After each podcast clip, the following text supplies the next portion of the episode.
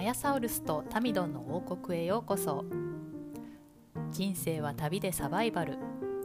この王国の住人であり旅人である2人が日常の雑感をつれづれなるままにのんびりと語るゆるい系ポッドキャスト今日も日本とニュージーランドから取り留めのない話題をお届けしたいと思います皆さんこんにちはアヤサウルスとタミドンの王国へようこそこんにちは、皆さん。アヤサウルス from New Zealand です。はいタミドンは大阪からお送りしておりますはい、またい今、うん椅子を引きましたね。あーごめんご めんよくやるんですよね、タミドはね。癖椅です子を引くっていう癖。癖です癖なんかそそんっなちも民度桜はい咲いてるみたいですよね、なんかちょっと咲いてます、咲いてます。ねえツイッターとかで見ましたけどいいですね、ちょっとでもね、あの、うん昨日、一昨日とかまた夜中は氷点下になったりね。ああ本当にうん、激しいね、温度の差が激しいですね。うん、ねえ気をつけてはい。体調にタミドンどうでした今週なんか変わったこととかありましたなんか。そうなんですよそうなんですよっていうかね今ね台風大型の台風が来そてうだてうん、来てるみたいね。ニュースうん、うんニュース見ました、見ました、そう見ました。なんか今回日本列島も本当縦断していくんですようん、うん、ちょっとねあの私が予想してたよりもで私の予想が何だっていう話なんですけど私が予想してたよりちょっと台風が遅れててうん、でもう今頃にはもう暴風雨に入ってるんじゃないかって思ってたらちょっとまだ来てなくて明日今日の夕方から近畿は雨が降りますって言うんだけどまだ降ってないけどうん、ちょっと風が出てきたかなっていう感じでうん、でもうベランダのものとかゴミ箱とかね、全部室内に入れて準備は万端にできてるんですけどでまああのもうこもろうと思ってたんで、あうん、のドラマね何か見ようと思って、うんこもってる間にで明日もちょっと祝日でお休みなんであそうなんですね。な、何、何日。 何日っ ていうの。明日祝日19日何九だ月き勤労感謝の日かなちょっと弱いんですよ週祝、日週分の日。あそうそれそれそれ多そ分れ かい。そうそう休みだったら何でもいいっていうねうん。そうであのネットフリックスで「ザ・クラウン」っていうのをちょっと見つけまして、うん。うんちょっと今あの人気出てきてますよねあのエリザベそうでスす女ね王が亡くなられてから。うんうんでちょっとこ前の番組ですもんね。なんかだいぶネットフリックスにもそうですそうです長い間あった感じ。うんうん。うみたいですね。うんで、今あの最近シーズン4であのダイアナ妃のあのいろいろパパラッチに追いかけられたりとか、ああいうところがあうのんやってるみたいなんですけど、まあ私はその前やってるの知らなかったんでもうシーズン1から今見始めてるんですけど、うんうんこうあの一応ネットフリックス側が言うには史実に基づいたお話っていうことで、うんうんでエリザベス女王の今の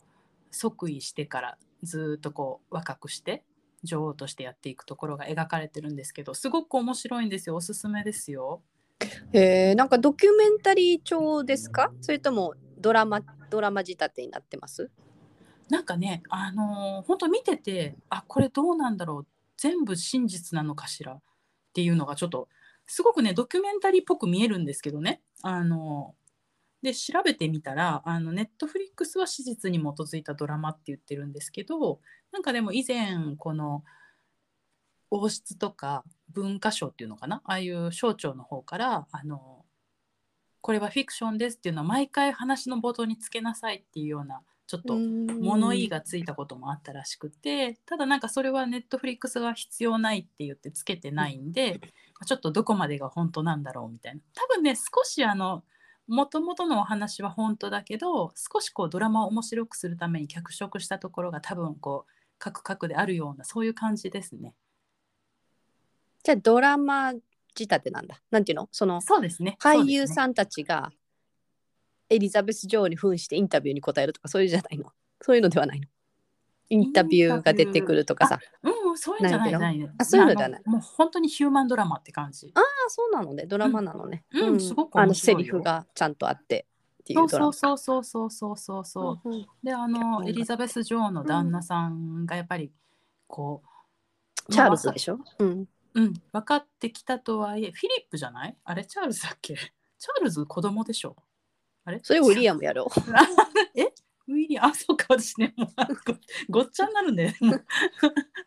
そうそうそうそうだ旦那さんがこうなんていうの故郷もなくなり自分の名前もなくなりみたいな仕事もなくなりみたいな感じでやっぱり夫婦関係もちょっとそこでギクシャクしてみたいなのがあったりしてね、うんうんうんすごくね人間味が溢れててね面白い。あの最初の最初のなんていうの最初のっていうか今のその、うん、あごめんチャールズじゃないわごめんフィリップなんかエリザベスさんの旦那かごめんごめんそうそうそうそう息子じゃなくてねうんそうなごめのんそごうめなのうん息子じゃなくてあごめんごめんごめんそうだそうだねフィリップだねえー、あそうなんだじゃあチャールズとそのダイアナの関係とかそのチャールズとあのうんあの後のその今の誰だっけキャレンカレン誰だっけキャキャサリン妃かなキャサリンだそんなキャ名サリン前だっ妃かけなうんうんうん多分ねあ違あうのカミラカミラ夫人のことカミラだっけえじゃああの不倫した相手あカミラだねカカミミララさんあの,、うんの話とかも出てくるのかなああれはねシーズン4で出てくるみたいあそうなんだで最初はなんへかそのシーズン4のこうコマーシャル見た時はすごくこうなんていうのかなゴシップっぽい話なのかなってちょっと思ってたんだけど、シーズン1見てるとなんていうかあのもちろんそういう人間ドラマでそういうことも描かれてるけどそれよりもっとなんか深いこう見てて共感するようなものがあったりするからあのすごくいいよ。うんーうんうんあ見てみますちょっと、うん今夜から見てみようかなうんうんうんおすすめです。 1はどれぐらいですか1時間ぐらい1が1は1時間ぐらいでシーズンあーであの 10, 10話でワンシーズンみたいな感じおー結構長いねそうねそうね結構見れるね、はいうん ぜひ見てみすますはいぜひ結構こうあのうんなんていうのかな女性としてこうエンカレッジされるようなところもありますよ、うんあそうなんだううんうん、うんうんそうそうそうそうさてあやさるさんどうでした今週は今週はねちょっとすごい久しぶりにあの一人の時間が丸2日ぐらいできましてお素晴らしいいいよね素晴らしいですね本当にあのすごいちょっとあの疲れが溜まってたんでうんうんうんうんなんだろう8月はあの家族がコロナになったりうんあの先週それが終わったと思ったその、えー上の子が試験期間でなんかあのあとフォーマルパーティー前言った先週の配信で話したやつとかなんかいろいろはあって仕事もちょっと立て込んで、すごい疲れが溜まっててええであのちょっと一人になる時間があっていいですね本当あのあーの体だけじゃなくてメンタルもリフレッシュされますよね。そうですねわかるそうですねまあ、猫にちょっと翻弄されるっていうのは相変わらずなんですけど まあでもそれ以外はねあのーリフレッシュであのちょっと時間ができるとそあの少しあのえっとちょっとミッドライフクライシスの話の続きになるんですけど はいはいはいいいですよ大好きですそのあの話。あのちょっとあの自己分析というかうんあうんのちょっといろいろ考えちゃっていろいろ考えるっていうかなんていうのかなあのあのね自分が今までこうあ自分の今置かれているうん状況うん仕事でもいいですよ仕事でもいいしその環境でもいいしあの何でもいいですよ恋愛でも結婚でも何でもいいんですけど、うんうん家庭でもいいんですけどそのその環境っていうのはその自分があの意図して意図してか、まあ、潜在的にかわからないですけど、選んでいるうんうんからこその状況うんきっとそうなんだろうけれどもそれとは違ってほん本当はこうありたいっていううんなんかアイデアみたいなのとか理想みたいなのがあって、うんうんでも本当はそういう風にはなりたいんじゃなくて、うん今ある形がきっとなりたい自分なんだみたいなその折り合いっていうのはみんなどうやってつけてるのかなっていうのがあちょっとふとう思いました。誰誰しもあるしもうその考え自体がもうミッドライフクライシスって感 じそう なんですよねきっとね。多分ね。うん。なんかもうちょっとふあの深掘りして話すと例えうばん仕事をとっても、なんだろうあの仕事だけじゃないんだけどね仕事をとっても今私あのフルタイムでお一つのところで働いてるわけじゃなくて、時短とあと副業をしててうんでそういうそういうふうな、えー形を自ら選んでやっているはずなのにはいはいなはいんか、はい。あのあれと思ってなんなん か私なんでこんなになんか あの時短で大した給料もなくてとか言ってなんか考え始めて。うんうんうんうんあいやいやそうじゃなくて私そそもそも全然体力がないからうんあの、えっと、結婚する前とか子供が、子供が生まれる前とかはフルタイムで働いてた期間があったんだけれども、うんうんそんな状況で20代の頃ですらうんヘトヘトだったんですよフルタイムで働いてたら、はいはいはい体力がないからね。体力がないからね、本当に。うんででなんかで全然そういうのは自分に合ってないなってどっかでどっかで思ってい意識的に思ってるわけじゃなくてうん、うん、無意そ識れでをなんねか。無意識で結構それをなんかちょっとそういう選択肢を除外してきたと思うんですよね。そうそうそう。とちょかっと補足すると、本当にアラサウルス体力ないんですよ、皆さん。 あのあの私とお買い物とか、あのちょっと食事行ってブラブラとかしに、まあ、行ったりしても、本当ね、すぐ疲れるんですえよ。としんどっていうのが私ね。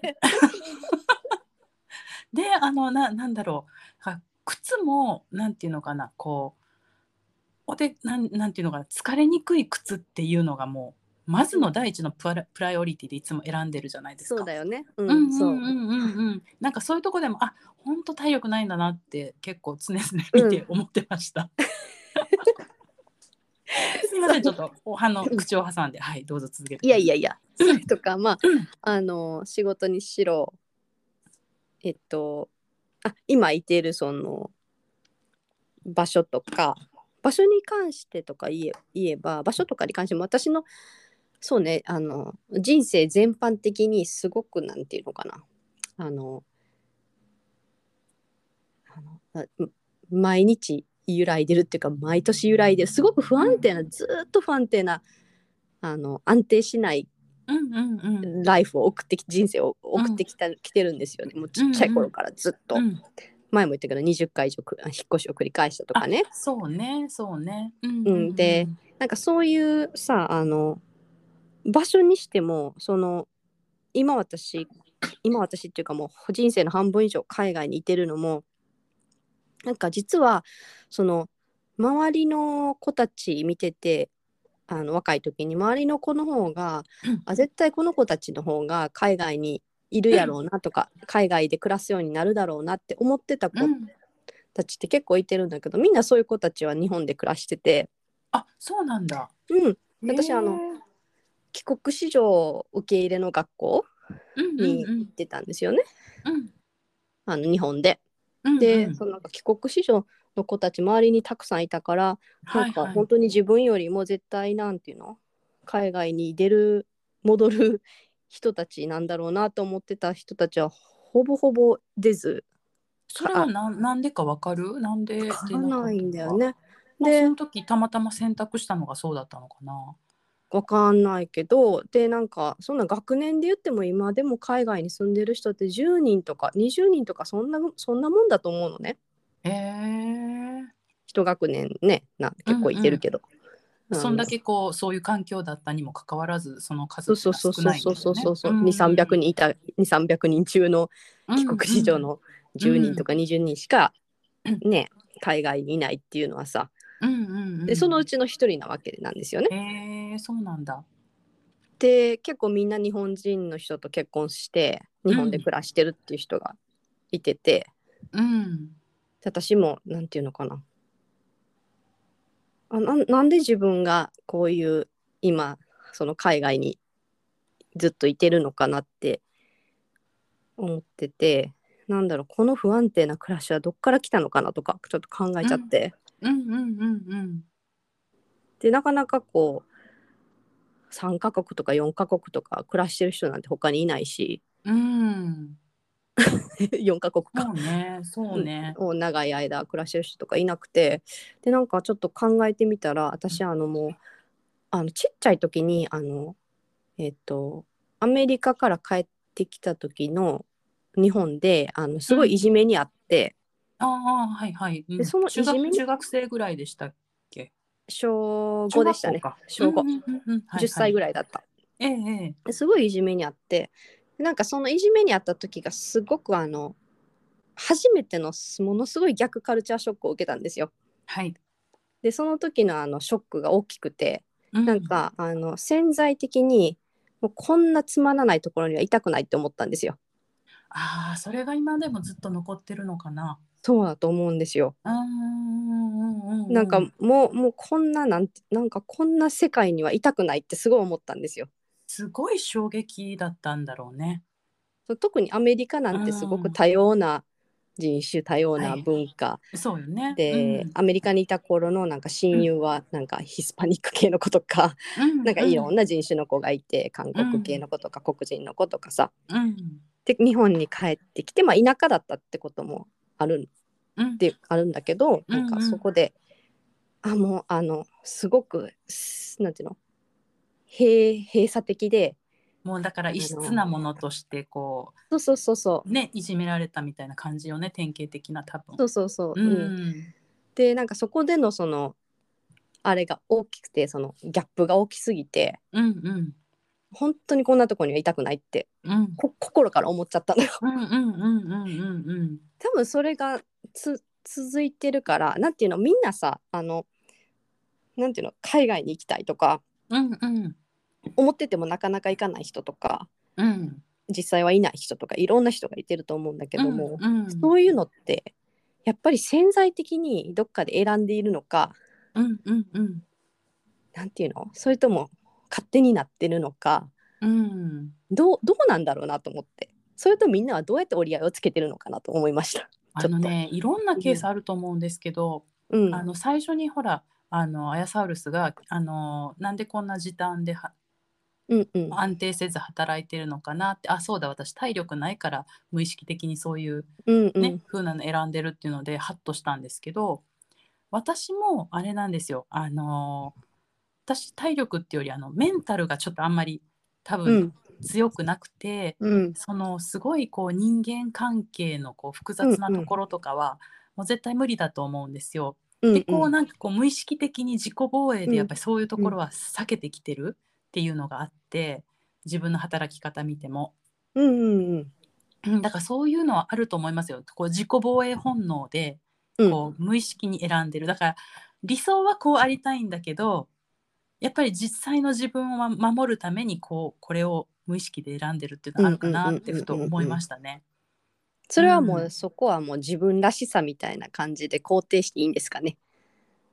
そうね、そうね、そのギャップ、ギャップをこうどう納得させるかよね。うん、そうなんだよね。なんかあのそうそう私なんなんだろうあんまりこうあの人からこうどう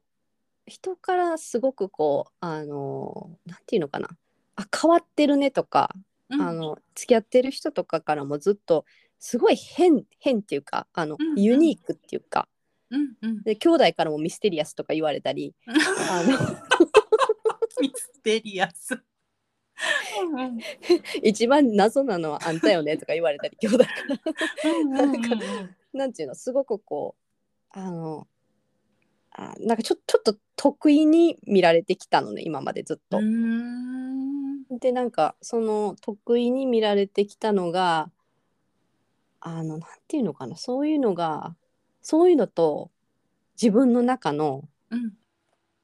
あそれでまあ実際にそのもう平凡とは180度ちょっと違った人生を送ってきたと思うんだけどうんうんなんかそのその折り合いなんだよね。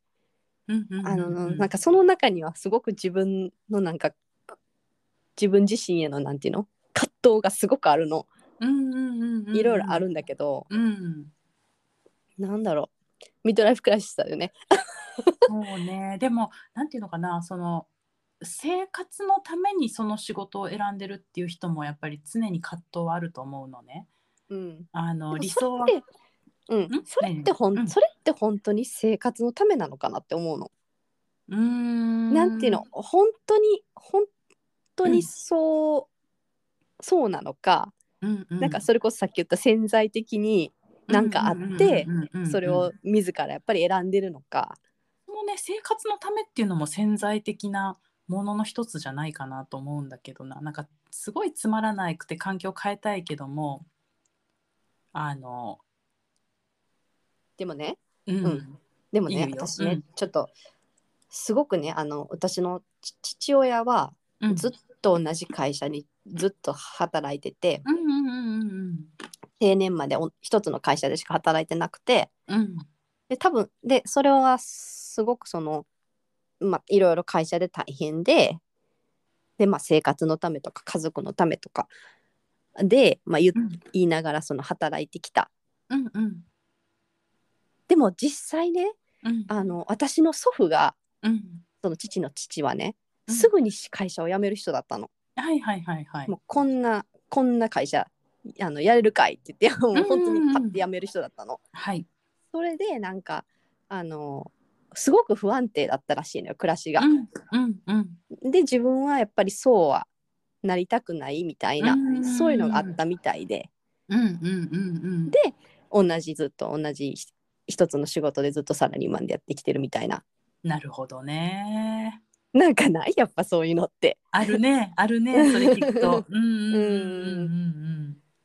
あるわ。なるほどね。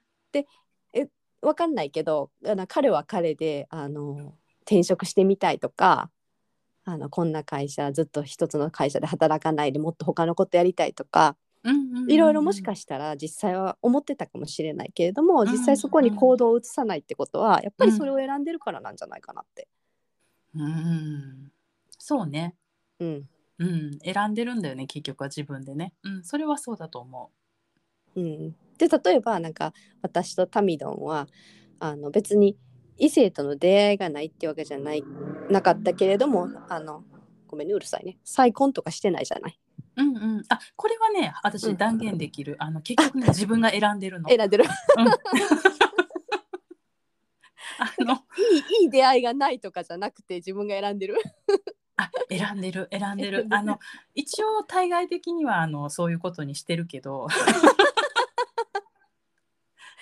んかさよくさ出会いがあればねとかって聞くじゃないそういうあれってあれじゃないのことを荒立てないためのこの方便じゃないの思い出ながらなんかそうチャンスがあればっていうやつでとしょかそうそうそうそうそうそうんなんかわざわざ宣言しないじゃない人にうん私もう最高はいいんですとかってうんうんうんうんうん、でなんかちょっとそういうのをしたい気持ちもあってこうお付き合いとかもするんだけど、うん結局なんかやっぱダメだよねあの結局やっぱ自心分が選んでるんだ、そうそうそうそう、うんあやっぱ無理だなってうんうんううんんでもそこもさあの今言ったみたいにえなんて言った一時そうしたいなって再婚したいなって思ってた時期もあってって今言ったうんうんうん言った言ったいやそういうさちょっとさ憧れもあるわけじゃん。なんていうのあるあるあそうっるていすうごかくさあるこうなんかあの 私の憧れはあれかなこう人並みになりたいっていう憧れかな永遠のミッドライフクライシスって言ってたよ ね。そそううそうオールウェイズクライシス人並みになりたい。もう自分でもいい加減そこ諦めたらって 思うんだけどねうんそう私もねなんかもうなんでこんなにもう毎年毎年いろんなことがいろんな変化が訪れる不安定な暮らしをずっとリピートしてるんだろうって思うの。うんうんうんうんうんもううんちっちゃい時からずっと。うんうんなんでこんなんなんだろうって思っちゃうのやっぱり。うんでもいざ安定するとでもダメなんじゃないわかんないけどそうできないんだろうね。多分ねそうできない方選んじゃうんだろうねできないから選んじゃうんだもううんだからそれこそ本当に無意識的に仕そうそ事う無に意し識ろ的に、うん住むところにしろ付き合いにしろ人間関係にしろうもう選んでるんだろうね。うん、かなと思うけどね、どうだろう。うん。もうそのおそれとの理想との狭間よね。も もういい加減諦めろって思うんだけど。でも、その理想もさ、本当に心の底から理想と思ってるかどうかよね。 なんか理想と思い込んでるんじゃ ないこの世はすべて幻みたいそうなんですかね。そうかもね。な。うん。そのもう理想とをどうやって断ち切るんですかじゃあん断ち切ってないよあの共存してい くのウィズコロナみたいな感じで断ち切らず共存していくのずっ共と存していくのだからたまになんかああええなーってこ う憧れながら現実をまた現実を歩んでいくのもうやだしんどいしんどいよねたまにやだしんどくなるよやだねしんどいもうね あのねもうこの今月ぐらいから年末にかけてはだいたい私も毎年なんかちょっと落ち落ちる時期なんですよ。ああそうなのあるよね季節的にねそういうの自分で、ね、そう、うんあるのなんかいろんな行事が重なったりとか子どもの行イベントが激しくなってくるのね年末にかけて、うんうんうんで忙しくなったりとかでこでちょっちと季節は春から夏でいいのにね、そうだねあうん5月病かな、五月病かあ あそういうのもあるねなんでちょっともうあの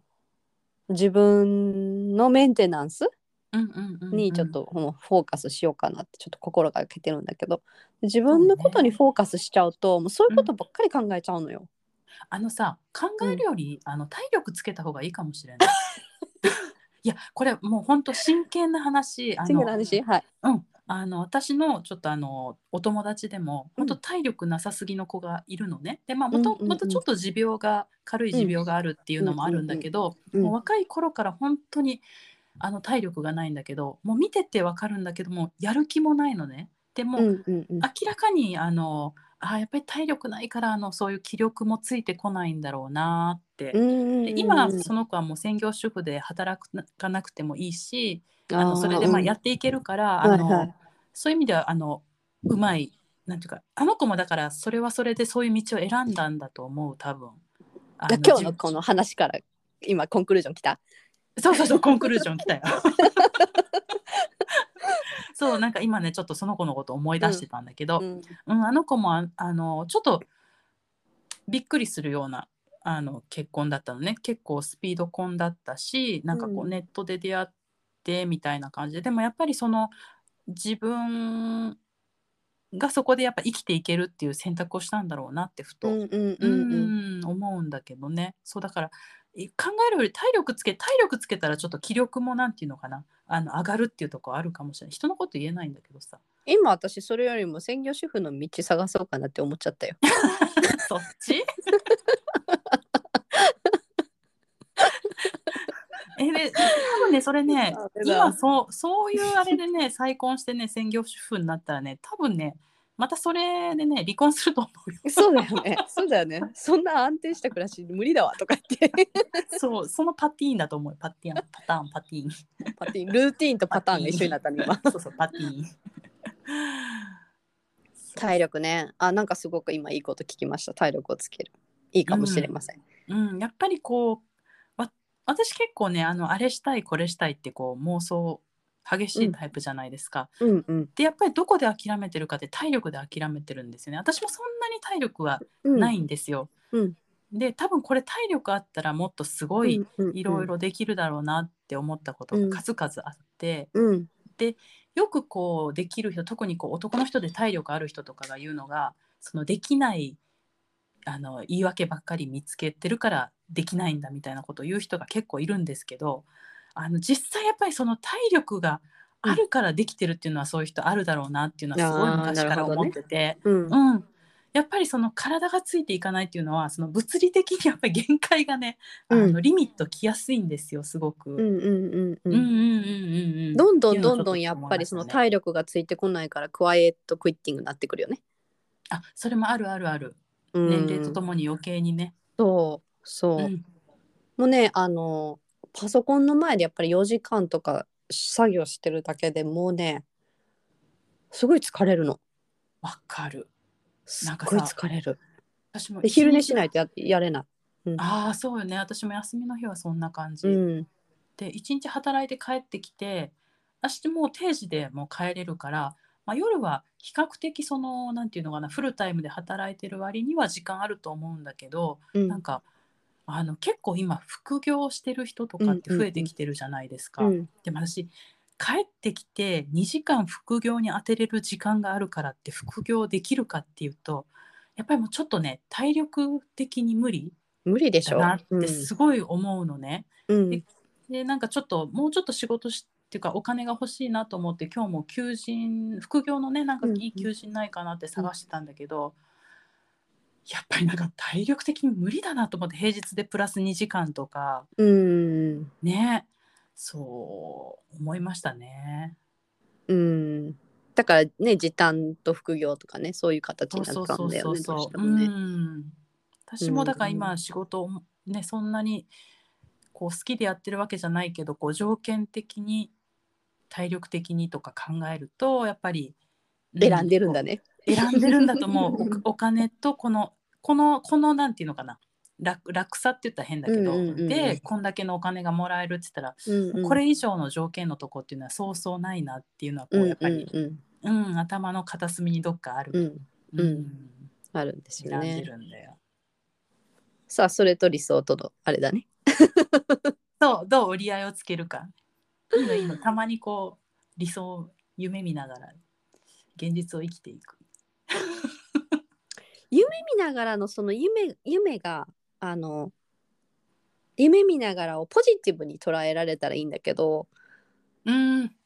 大すご概く夢見てる時ってネガティブだよね。そうわかるすごわかくるネガティブなのわかるわわかるわかる。 まず昔はそんなことなかったのよ夢夢見見ててたるんだよ時はね。ポジティブだったのよ ああ。いワつクワクかしてらたのだろう夢がネガティブ夢見るときにネガティブな気持ちになるようになったのは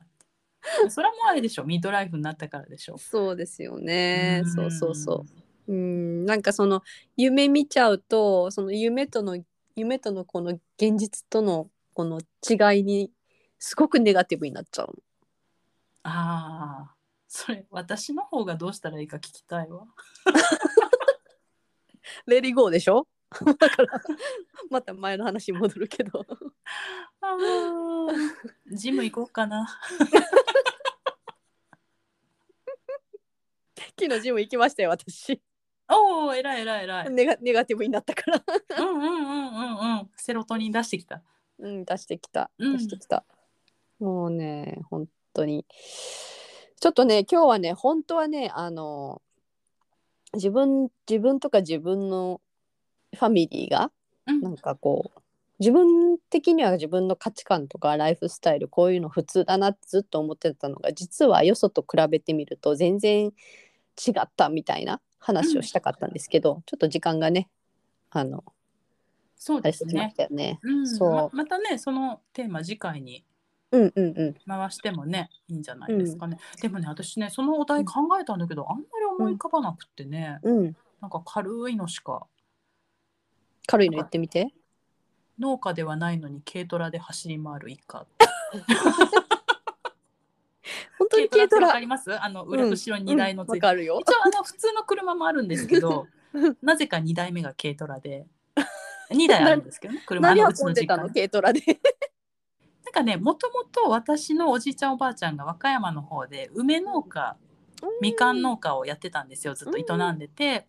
でうちの父が退職してからうちの両親もなんかそれを手伝ったりとか、うん。あとそこの畑を借りて、まあ、ちょっと大規模な家庭菜園みたいなのやったりとかしてて、うんでそれで軽トラをねずっとあうのん引き継いで使ってたんですけど、うんうん。まあなんかいろいろ載せれて便利だ からなんか普段使いにまでなっちゃって。でで私ちょっとあの子供の小学校の参観日に軽トラで行っちゃったことがあってすごい目立っちゃったって いうね、なんかあの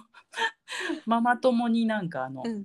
あれ?」とか言って「あの誰の車 おみたたいな。てかお宅も自営業?」って聞かれていや「全然自営ではないです」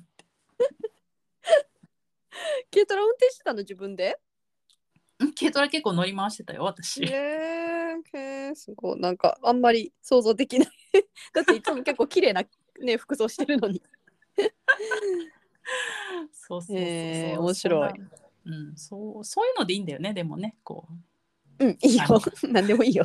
うちでは当たり前だったけどっていう、うんう。うんなんかうち一つ言ったらなんかあのすごくあのなんていうの外食がすごく当たり前とかうんそのうんうんうんなんていうのあとえっと旅旅先で外食とか旅、うん旅に出るとかなんだろうね知らないところに行くとかうんうんなんだろう自分では自分ではその家族の中では割と保守的な方だったんですよ。うんうんうんなんでかっていうと自分の家族は割とあの新しいレストランが開いたりするとすぐに行く人たちなのね、はいはい新しいもの好きなの新しいもの好きで、うんうんあとメニューとかも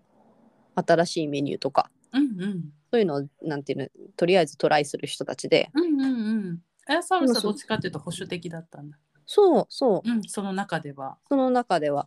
なんか今のでも生活見てると全然保守的じゃないけどねじゃい ないんだよね何カ国も渡り歩いてそういざなんかあのあのファミリーから離れてみるとう「んえうんすごい行動力あるね」とか言われ たりとか「えみたいな。なるほどねうん、なえ理由もないのに何しに行ったんとかなんかでもねそれは言われるねあの私もなんかあの子供連れてニュージーランド1年ほど行ってましたってん言うと大概の人はうんそんなの周りで初めて聞きましたとかうんうんうううんんんうんだからなんかでもそういうふうに行動してると割と自分の周りもそういう人が多いじゃないあそだうからそうよねあんまりなん類かとこもうでね自分の中でスペシャルな感じはしてなかったんだけどあそういう反応なんだっていうのは、うんうんありますね。ちょっとそういうの今度はよくあるあれします今度こういう話ちょっと深掘りしますあそうしましょうか、ねそうしましょうか。はい、はい今日はお時間ですのでねそうはでいすね皆さんもねあの自分の家はこんなんだ他と比べてここが変とかいうのがもしあればあのどしどしメールをください。えっと、はいメールアドレスが、えっと、podcast.dino.gmail.com となっております。podcast.dino.gmail.com です。はい、今日は間違えませんよ。ツイッターは、 えー、アットマーク、ポッドキャスト、アンダーバー、大の、アットマーク、PODCAST、アンダーバー、DINO です。私、あの、みんなにあれ聞いてみたいな、あの、理想と現実の狭間でネガティブになるか、ポジティブになるか。あ、私もそれ聞いてみたい。ね、聞いてみたいよね。どの辺のうん年齢を境に、こう、みんなネガティブになっていくのか。 そうなんだよね。いつからだろうね。はい、どしどしお待ちしております。はーい。それでではは今週もありがとうございました。また来週お会いしましょう。さようなら。はい、さよなら。